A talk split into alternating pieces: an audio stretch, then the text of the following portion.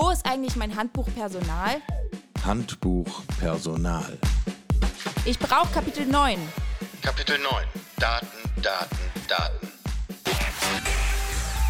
Eva, diesmal blättern wir Richtung Anfang zurück. Buchstabe D. D wie Daten.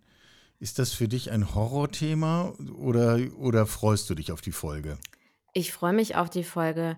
Also Daten ist eigentlich kein Horrorthema für mich. Ich finde es nur manchmal, das Horrorthema ist halt, wo kriegst du die her? Wie verlässlich sind die? Wie spielen Datenquellen zusammen? Das ist für mich immer so ein bisschen das Horrorthema. Aber nö, ich freue mich auf Daten. Ich glaube, man kann auch ich heute ja auch gar die, nicht mehr ohne, oder? Äh, sowieso hm. nicht, aber die, ich finde, dass das ja auch ein kulturelles Thema ist. Also ähm, sollte sich HR nicht um den Menschen kümmern? Mhm. Mhm. Ja, natürlich, aber so ein Mensch hat ja auch ein paar Rahmendaten, ne? Klar, aber HR ist ja auch eine Funktion, die sich ähm, irgendwie um, klar, um das Individuum zu kümmern hat, aber auch um alle. Also in der Personalleitung habe ich natürlich auch mit Individuen oder individuellen Anforderungen zu tun, aber ich muss natürlich immer gucken, dass es auch für alle äh, sinnhaft ist, wenn ich etwas entscheide. Und da greife ich gerne auf Zahlen, Daten, Fakten zurück. Mhm ich komme mir so ein bisschen so vor, als wären wir beide sozusagen im, schon im Behandlungszimmer des Arztes und wir lassen die Patienten draußen warten. Also unser Gast sitzt hier die ganze Zeit schon und wir reden so vor uns hin. Wir müssen vorab einmal ähm, der guten Ordnung und äh, aus positivem Antrieb sagen, dass dieser Podcast Handbuch Personal möglich gemacht wird von Freelance Partner, was eine großartige Plattform handkuratiert von FreelancerInnen und Interim-ManagerInnen aller Arten ist, je nach Bedarf einfach freelance-partner.de aufrufen und da findet sich alles weitere. Danke für die Unterstützung. Jetzt aber, hallo Olli. Hallo. Hi Olli. Olli Hi. Vogt ist bei uns. Ähm, ich freue mich riesig auf das Gespräch äh, und unsere wesentliche Herausforderung wird sein, dass wir das irgendwie zeitlich im Rahmen halten. So kenne ich jedenfalls unsere bisherigen Gespräche. Olli Vogt ist bei Pipedrive. Pipedrive mag der eine die andere kennen als ein ziemlich cooles CRM-System. Ähm, wir kommen also aus der Welt von Startup, Grown-up, Tech, international Du korrigierst mich immer, wenn ich hier Quatsch erzähle. Und, äh, und Olli hat in diesem ganzen Konglomerat die Aufgabe, sich sowohl um Talent Management zu kümmern, um People Analytics zu kümmern und ganz nebenbei alle Aspekte von Nachhaltigkeit auch noch mit auf dem Tisch. Ähm, was machst du eigentlich nachmittags, wenn du dann schon frei hast? Meistens Reisen. Ach, Stichwort Nachhaltigkeit, ne, mit dem Fahrrad. Ja. ja. Ja, ähm, wie, was löst dieses Thema Daten und HR bei dir spontan aus? Es ist so ein bisschen so die, die, die Angst der Unreife. Ja, so wenn ich, wenn ich mich in, in, in, meinem, in meinem Umfeld bewege, also in HR bewege, dann merke ich, dass Leute so ein bisschen verschreckt sind von Daten, weil ihnen die Erfahrung und auch die Ausbildung in dem Thema fehlt. Und ehrlicherweise ist da die Personalabteilung nicht anders, als wenn wir in Sales, Marketing, Ärzte, Anwälte und so weiter schauen. Ja, überall helfen dir Daten aktuell, bessere Entscheidungen zu treffen, also Evidence, wie man das im Englischen sagen würde, Entscheidungen zu treffen. So, ich brauche kein Bauchgefühl mehr, ne, auch in der Personalabteilung nicht, was ja immer so, ich habe vor 18, 19 Jahren in, in, in, in HR angefangen und als ehemaliger Naturwissenschaftler, schon mit Daten gearbeitet, da hat dann noch jeder drüber gelacht, weil alle hatten ihr Bauchgefühl. Ähm, das hat der Arzt ja auch, das hat auch der, der, der Verkäufer, der weiß halt, was funktioniert und heute braucht man das nicht mehr. Ähm, und da fehlt einfach die Ausbildung und das Wissen. Und daher, ähm, glaube ich, tut man sich oder tun sich viele Bereiche und inklusive der Personalabteilung relativ schwer mit dem Thema Daten, weil es nicht die Daten an sich sind, sondern es ist, glaube ich, die, die neue die neuen Datenquellen, die wir haben, mit denen man erstmal umgehen lernen muss.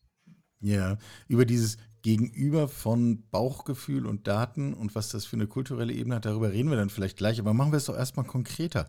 Wenn wir über Daten in HR reden, worüber reden wir eigentlich genau? Also wir reden ja wahrscheinlich nicht über das Durchschnittsgewicht aller MitarbeiterInnen eines Unternehmens. Ähm, ich glaube, man muss das so ein bisschen aufteilen. Wir hatten ja schon immer Daten. Also man hat schon immer Krankheitstage erfasst, allein aus rechtlichen Sichtweite. Ja, wir hatten auch schon immer, viele Unternehmen arbeiten schon mit einem Benchmark, ähm, um Gehälter anzugleichen. Ja, und ähm, wir können weitergehen. Urlaubstage, ne, ähm, Rahmenvertragsdaten, da gibt es ja ein paar Sachen, die drinstehen. Ne?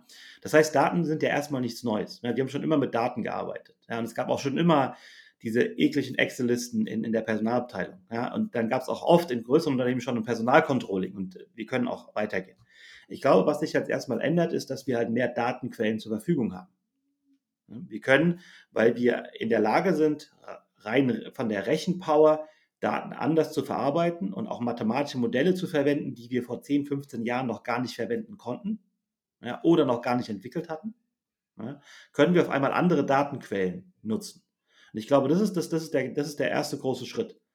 Und diese Datenquellen überhaupt zu kennen und zu identifizieren und Ideen dafür zu haben, das, das ist eine Sache, da fehlt es dann oft an, an Kreativität, weil man gar nicht so weit denken kann, weil man eine andere Funktion in der Personalabteilung in der Vergangenheit hatte.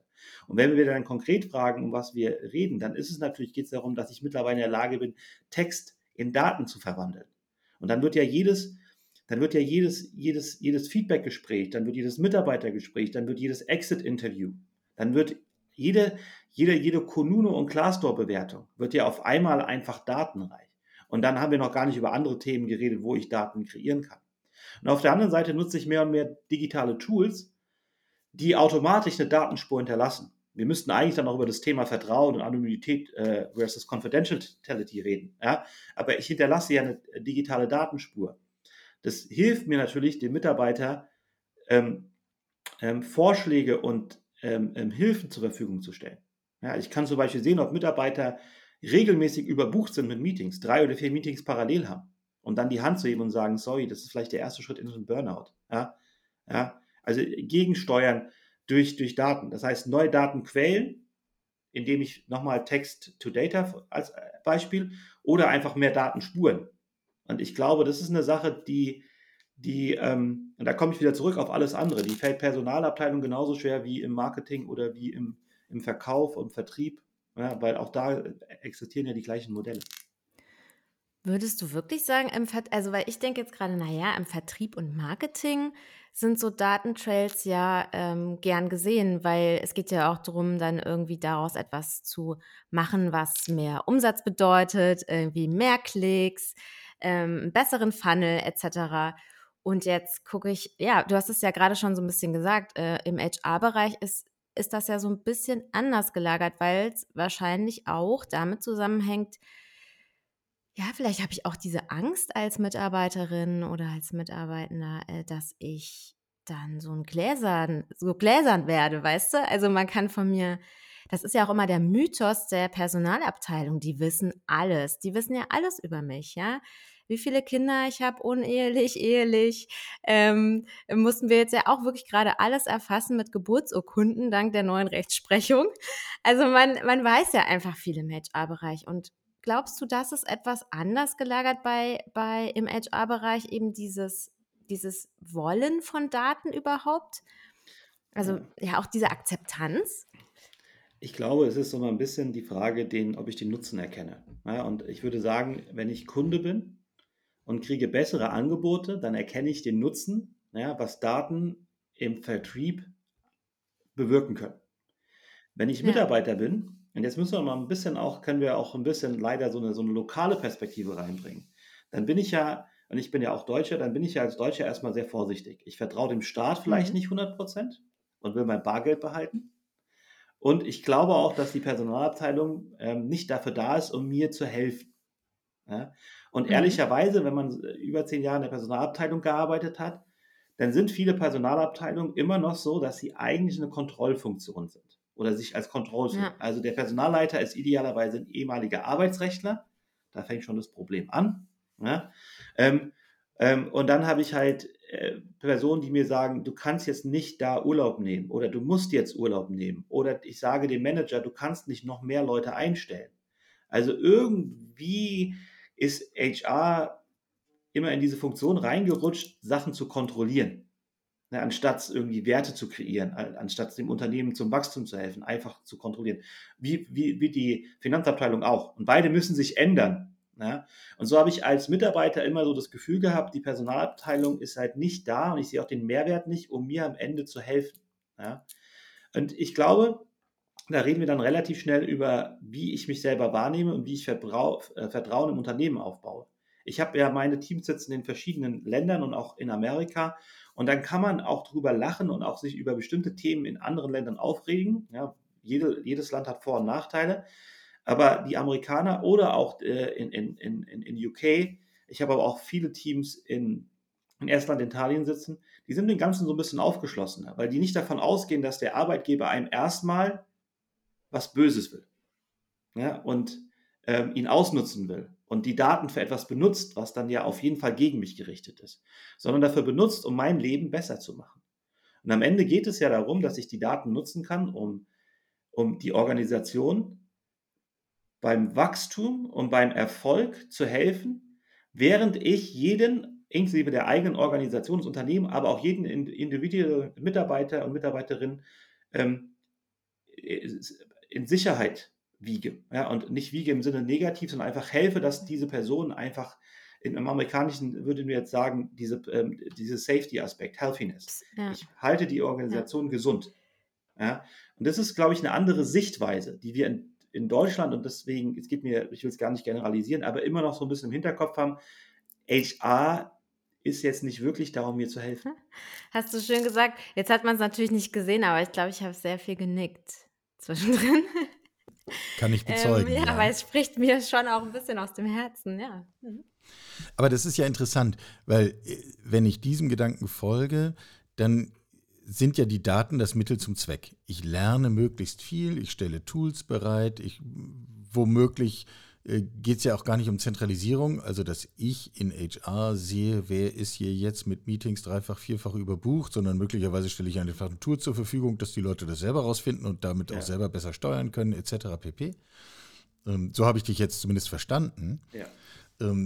Aber all das ist Mittel zum Zweck, wenn ich mal verstanden habe, dass es eigentlich Aufgabe von HR ist, genau diesen kulturellen Aspekt zu bedienen, den du gerade gesagt hast. Eine Umgebung zu schaffen, wo es Tools gibt, die Fachleute bedienen und die auch jeder, jede selber bedienen kann, auf das es uns besser geht. Habe ich das ja. korrekt zusammengefasst? Ja, und auch ähm, mal ein, zwei konkrete Beispiele. Das macht es vielleicht ein bisschen einfacher. Ja?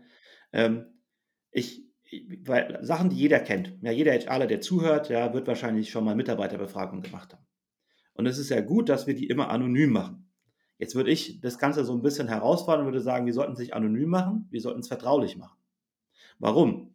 Weil wenn ich Mitarbeiter, wenn ich habe, wenn ich viel interne Mobility habe, Mitarbeiter wechseln von Abteilung A zu B zu D, dann reden wir jetzt gleich über I- und T-Skills, machen wir nicht, ist nicht Teil dieser Folge, aber warum sollten Leute ein breiteres Spektrum haben als in der Vergangenheit, weil sich Arbeitswelten konstant ändern? Ähm, ich will diesen internen Wechsel haben, ja, dann machen Mitarbeiterbefragungen nicht mehr so viel Sinn, weil wenn ich jedes Jahr einen anderen Manager habe oder in einem anderen Team sitze oder jedes zwei Jahre, dann was, was, ist, der, was ist der Dateninhalt oder der Wert noch? Ja? Also muss ich in das Thema Vertraulichkeit gehen. Ich kann also Mitarbeiter über zehn Jahre in verschiedenen Unternehmen begleiten, weil ja die Mitarbeiterbefragung nicht mehr anonym ist, sondern vertraulich ist. Ja? Und jetzt sehe ich, ob er sich in bestimmten Bereichen oder zu bestimmten Zeiten wohler fühlt oder nicht so wohl fühlt. Ja? Ich sehe, ähm, ob es Leute gibt, die immer, wenn sie zu Manager A wechseln, irgendwie schlechter abschneiden, sodass wir mit Manager A reden müssen. Und in der Vergangenheit würde man ja insbesondere in, in der Region, in der wir uns hier nun mal aufhalten, denken, okay, die Personalleiterin geht jetzt zu den Mitarbeitern und sagt, warum bist du denn in der Abteilung schlechter? Irgendwas stimmt nicht. Oder geht zum Manager und sagt, hey, du bist ein schlechter Manager. Die Leute, die in deine Abteilung wechseln, ja. Und das ist aber eine Sache, die wir auch im Kopf einfach ändern müssen. Und dann können wir halt hingehen und können sagen, hey, wir müssen diesen Manager jetzt anders supporten. Weil wir glauben immer noch, das ist der richtige Manager, weil wir in der Personalabteilung denken, dass jeder Mensch, der hier ist, sein Potenzial hat, aber vielleicht noch nicht ausgeschöpft hat. Also helfen wir. Ja? Und das Gleiche für den Mitarbeiter. Ja? Und das ist, das ist für mich so ein Beispiel, wo wir gar nicht über neue Daten reden, sondern vielleicht nur über einen neuen Datenansatz. Ja? Dass wir das halt vertraulich behandeln und nicht mehr anonymisieren. Ja? Und wir können über ganz viele andere Beispiele reden. Und da, und die, die Grundidee von, von jeder Personalabteilung sollte heutzutage sein, wie kann ich den Mitarbeiter und die Organisation inklusive jedem Manager bestmöglich unterstützen, um, um die, die beste Version auf äh, sich selbst zu werden. Das bedeutet, wann bin ich am glücklichsten beim Arbeiten und wann kann ich am besten performen und wann fühle ich mich am gesündesten. Ja? Und da helfen mir neue Datenquellen und neue Verfahren. Es geht nicht nur um neue Datenquellen, sondern auch um, wie ich Daten, die ich schon immer hatte, behandle. Ich finde das ganz interessant, weil ich finde, da kommen ja wirklich diese zwei Sachen aufeinander. Also es gibt dieses individuelle Bedürfnis, das auch jemand hat.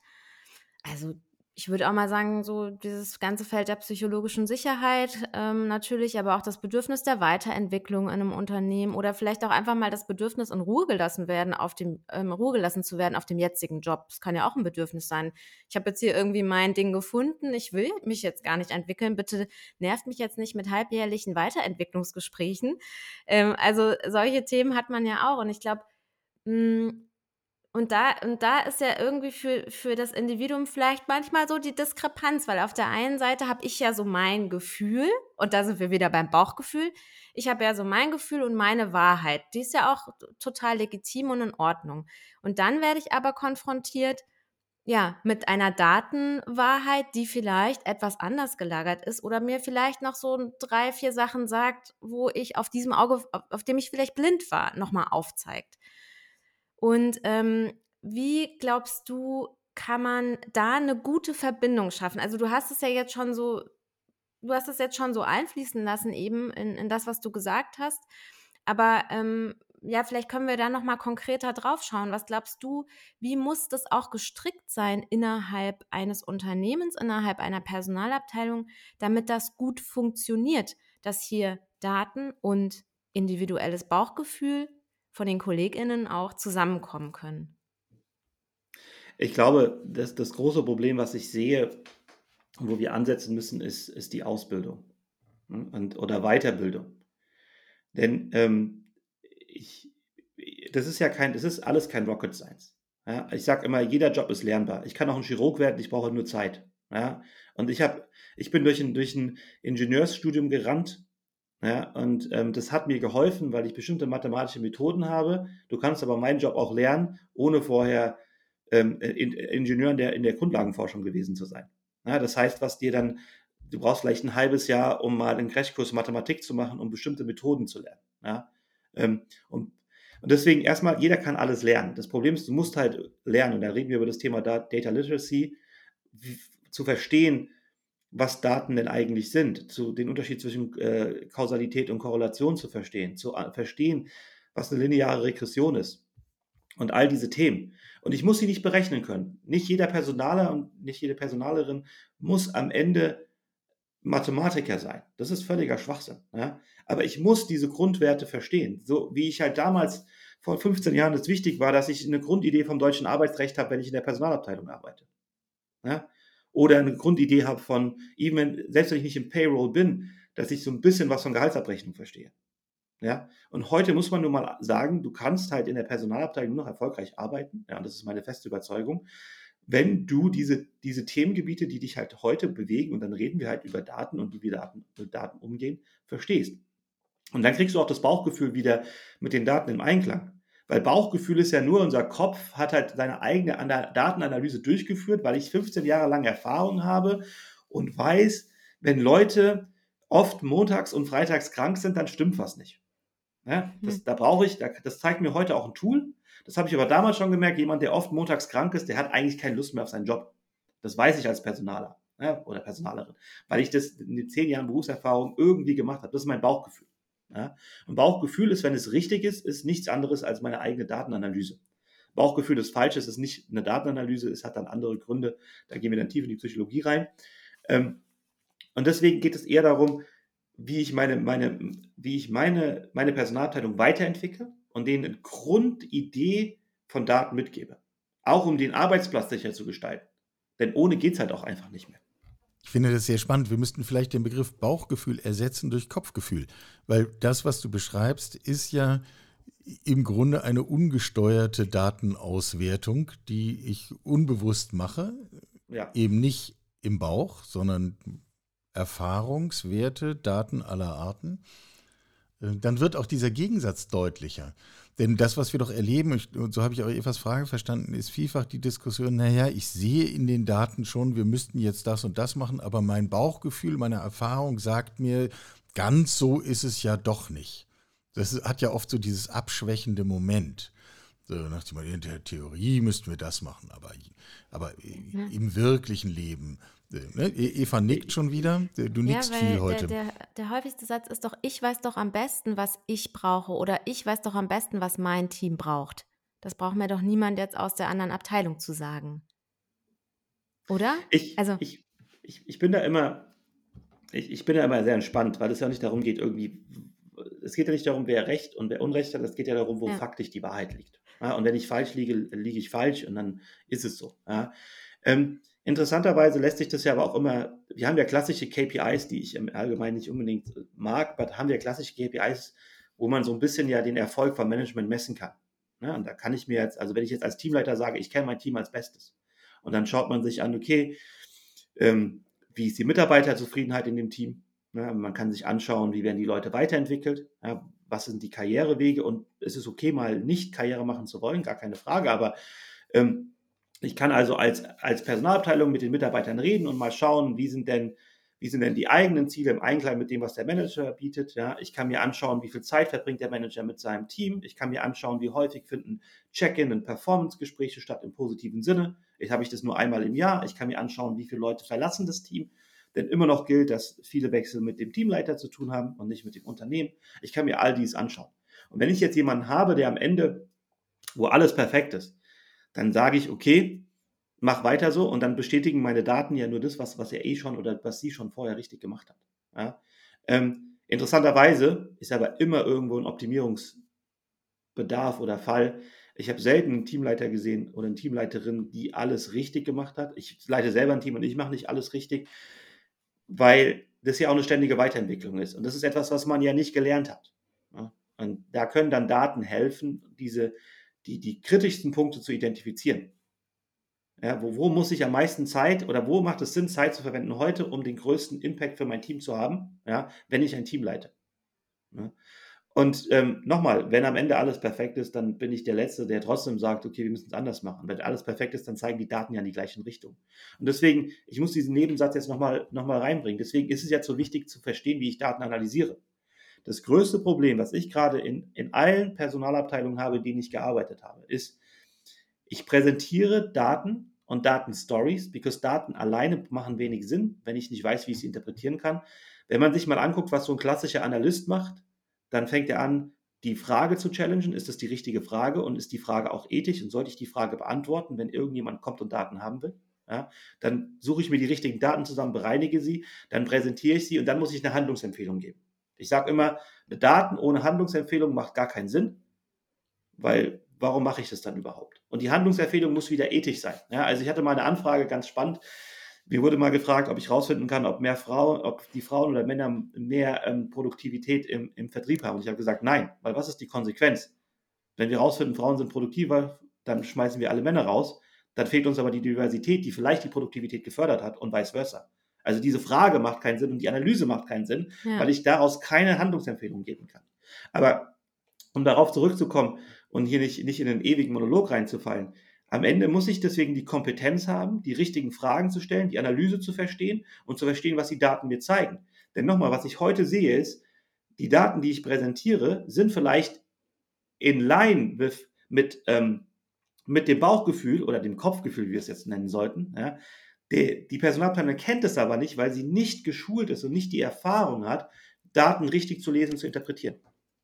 Ich versuche mir gerade vorzustellen, ich wäre irgendwo in verantwortlicher HR-Position in einem äh, mittelständischen Unternehmen irgendwo in den Weiten des Sauerlands oder der Schwäbischen Alb oder äh, wo auch immer ähm, und finde das alles einleuchtend und hätte jetzt das Gefühl, alles klar, Jetzt muss ich also für mein Team auch noch einen Data Analysten finden. Die finde ich doch schon für die anderen Teams nicht. Also ist das aus Sicht von Menschen, die sich mit Daten auskennen, überhaupt ein spannendes Feld? Oder können, ist das alles richtig, was wir hier bereden? Aber in Wahrheit finde ich die Leute gar nicht, die sich mit sowas auskennen. Naja, ich bin immer so ein bisschen vorsichtig, weil ja, das ist ein spannendes Feld. Personaldaten sind super spannend, weil die ähm, weil der, der Mensch ja nicht predictive ist. Also wir sind nicht vorhersehbar.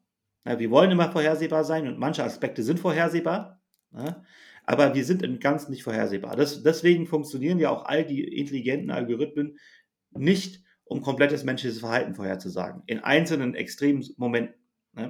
Das heißt, deswegen ist das ein sehr, sehr spannendes Thema und für viele Analysten ein spannenderes Thema als andere Systeme, wo Vorhersagen relativ einfach machbar sind. Ja, weil es halt, in, weil es halt ein maschinelles System ist. Ähm, ich würde trotzdem was anderes sehen. Ich glaube, das größte Problem, was wir heute haben, wir haben die, wir haben die Technologien, wir haben die Rechenpower, wir haben die Algorithmen. Aber die Dinge werden entwickelt von Personen, die keine Ahnung haben von der Anwendung am Ende.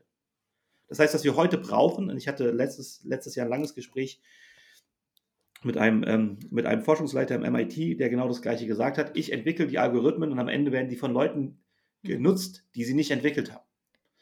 Deswegen ist mein Einsatz immer, es ist nicht so schwer, das zu lernen. Und wenn ich jemanden in der Personalabteilung schon habe, der Interesse an dem Thema hat, würde ich ihn einfach ausbilden. Ja? Bevor ich jetzt hier auf den Markt renne und mir einen Datenanalysten einkaufe oder Analystin einkaufe, die am Ende, ähm, am Ende versucht, etwas, etwas einzuführen, dass dann, wo keiner die Reise mitgehen kann und dann am besten auch noch keine Ahnung von der Personalabteilung hat und dann ihre eigene Interpretation oder die eigene Interpretation der Daten rein, das macht dann irgendwann keinen Sinn mehr. Ja, also ich würde immer sagen, es sollte aus der, aus der Personalabteilung selber herauswachsen. Ja. Und es gibt viele Programme, ähm, alle deutschen großen Unternehmen, ja, also nehmen wir mal das Beispiel BMW. BMW gerade hat Programme, wo sie Ingenieuren beibringen, Datas, Data-Analysten zu werden, weil sie es am Ende brauchen. Ja, und nur weil man Ingenieur war oder ist, heißt das noch lange nicht, dass man mit Daten umgehen kann. Ja, wenn man einen Motor gebaut hat, dann ist man kein Data Analyst. Ja. Das heißt, auch die haben erkannt, dass man die Dinge intern ausbilden muss. Nicht nur, weil wir vielleicht gerade einen sehr starken War for Talent haben. Du weißt, ich glaube nicht an den Fachkräftemangel. Ja. Einen sehr starken War for Talent haben. Ähm, aber vielleicht auch deswegen, weil es besser ist, die Leute verstehen unser Produkt. Und wenn wir jetzt sagen würden, Personen sollten kein Produkt sein, aber wenn wir sagen wollen, die Personalabteilung stellt Produkte zur Verfügung, dann wäre es perfekt, derjenige kennt oder diejenige kennt die Produkte. Deswegen würde ich jedem HR-Leiter ähm, sagen, da gibt es hunderte Firmen, die dir Personen in drei bis sechs Monaten so weit bringen, dass man mal den Anfang machen kann. Und du sagst es doch voll gut gerade nochmal, äh, es ist doch auch eine Kulturfrage. Also ich finde, das ist nämlich auch nochmal immer das Ding. Klar, ich kann, ich kann alles auswerten, ich kann dies, ich kann jenes tun. Die Frage ist, passt das in die Kultur? Und wie ähm, schaffe ich es sozusagen vielleicht auch ein Stück weit mit den Daten die Kultur, ähm, ne? es geht ja auch darum, das zu verbessern, aber auch äh, das in einem verträglichen Maß erstmal zu präsentieren, wenn jetzt ein Unternehmen ähm, ne, wenn ich jetzt in ein Unternehmen komme, das äh, irgendwie gar nicht mit sowas gearbeitet hat im, im Personalbereich, dann ist das natürlich eine Riesenumstellung. Das muss man einfach sagen. Das ist ja auch für die Akteure. Und ich bin ja nun mal in der Geschäftsleitung jetzt auch. Wir sind 100 Leute. Ähm, ist das schon eine Umstellung, weil man plötzlich einfach sagen kann, naja, ich denke mir das ja jetzt nicht aus, es ist nicht mein Bauchgefühl. Hier, hier sieht man es ja.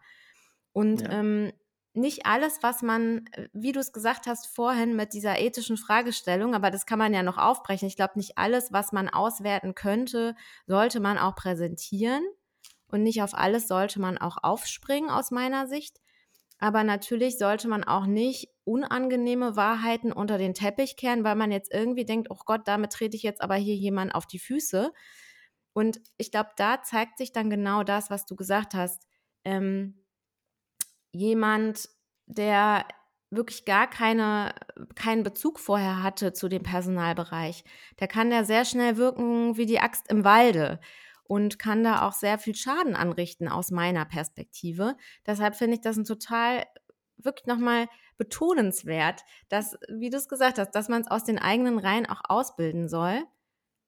Und dann wird, glaube ich, auch so ein Schuh draus, dass man nicht alle KPIs, die es auf die man messen könnte, dass man die auch wirklich einführt als Messgrößen im eigenen Unternehmen und nicht allen es ist ja nicht nur eine einzige Hinterherhechelei hinter Optimierung. Also was weiß ich, wie viele hunderte KPIs man jetzt aufzählen könnte, die irgendwie Sinn machen im People-Bereich, aber nicht alle sind ja wirklich gleich relevant am Ende. Und ähm, ja, ich glaube, das ist einfach eine große Aufgabe also du erzählst davon so locker flockig, aber ich muss schon sagen, ich finde das eine große Aufgabe, Olli, die du da hast. Und ja auch diese Verantwortung zu sagen, nö, das mache ich jetzt mal ehrlich gesagt nicht. Und zwar aus den und den ja. Gründen. Ich glaube, da gibt es so ein paar Dinge, die super wichtig sind. Zum einen ist es wichtig, wo, wie HR aufgehängt auf, ist im Unternehmen. Also ich habe mich immer geweigert, für Unternehmen zu arbeiten, wo der Head of HR nicht Teil der Geschäftsführung ist. Weil wenn man dann nochmal den CFO als Zwischensponsor braucht oder ja, dann ist es vorbei. Ja? Also dann, ja. dann, dann, dann, ja, so das heißt, wie wichtig ist denn, ist denn die Personalabteilung und damit auch der Mensch im Unternehmen? Weil was man ja nicht vergessen darf, ist, dass die Personalabteilung immer noch das Herzstück des Unternehmens ist. Und wenn sie, die Personalabteilung, sich nicht anfängt, um die Mitarbeiter zu kümmern, macht es keiner. Und da kommen wir zum Zweiten. Der Mitarbeiter sollte immer im Mittelpunkt stehen. Ich habe das immer ganz schön, wenn ich in, in, in, in Bewerbungsgesprächen bin und dann immer gefragt wird, okay, was sind die drei wichtigsten KPIs? Dann will ich am liebsten schon umdrehen. Meistens drehe ich auch um und spreche das Gespräch ab. Ja? Weil die Frage ist, was ist, weil die, die KPIs, die dann genannt werden, halt nicht die wichtigsten sind, wenn ich den Menschen in den Mittelpunkt stelle. Ja? Wenn ich, und, ähm, mhm. und da, da helfen halt Daten. Ja? Und ich glaube und ich weiß, dass jedes Change-Projekt komplex ist. Und ich weiß, dass der Anfang schwierig ist und das, das, das mein, mein, mein Tipp ist immer, sich nicht aufs Ende zu konzentrieren. Immer wenn ich, wenn ich, ich bin ja manchmal auch auf irgendwelchen Vorträgen oder Kongressen oder keine Ahnung. Und dann, dann ist die erste Frage, was wir denn mit Predictive machen, also Vorhersagen. Und dann sage ich gar nichts.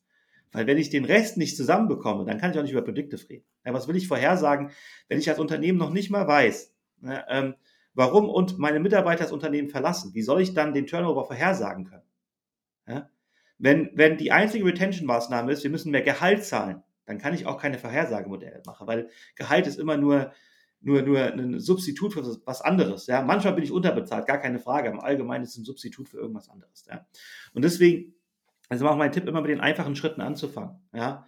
Welche Daten habe ich? Ähm, ähm, und dann mit den Daten zu wachsen. Und wenn ich es richtig mache, wenn ich heute den Podcast höre und als HR-Manager oder Managerin entscheide, ich will es heute ändern, dann nehme ich meine eigenen Mitarbeiter auf Reise. Ich gehe jetzt nicht hin und hole mir einen fancy Analysten rein, der dann alles umkrempelt und mit Dingen anfängt, die nach nicht, sondern ich nehme mir Personen, ich bilde jeden meiner einzelnen Personal, meine gesamte Personalabteilung bilde ich weiter und identifiziere zwei oder drei Personen, die vielleicht, je nach Größe des Unternehmens, mehr Interesse zeigen und fange an, die in die Richtung zu bringen. Und dann wächst es homogen und ganz normal mit. Und das ist super wichtig, weil ich kann den Begriff ähm, ähm, Predictive schon gar nicht mehr hören, weil das ist, es ist schön und es gibt Unternehmen, die das super gut machen. Ja, das zum Beispiel Google, die aber auch 2006 äh, People Analytics gegründet haben und irgendwie Vorreiter sind und so viele Analysten in ihrem ganzen Unternehmen haben, dass das gar kein Problem ist.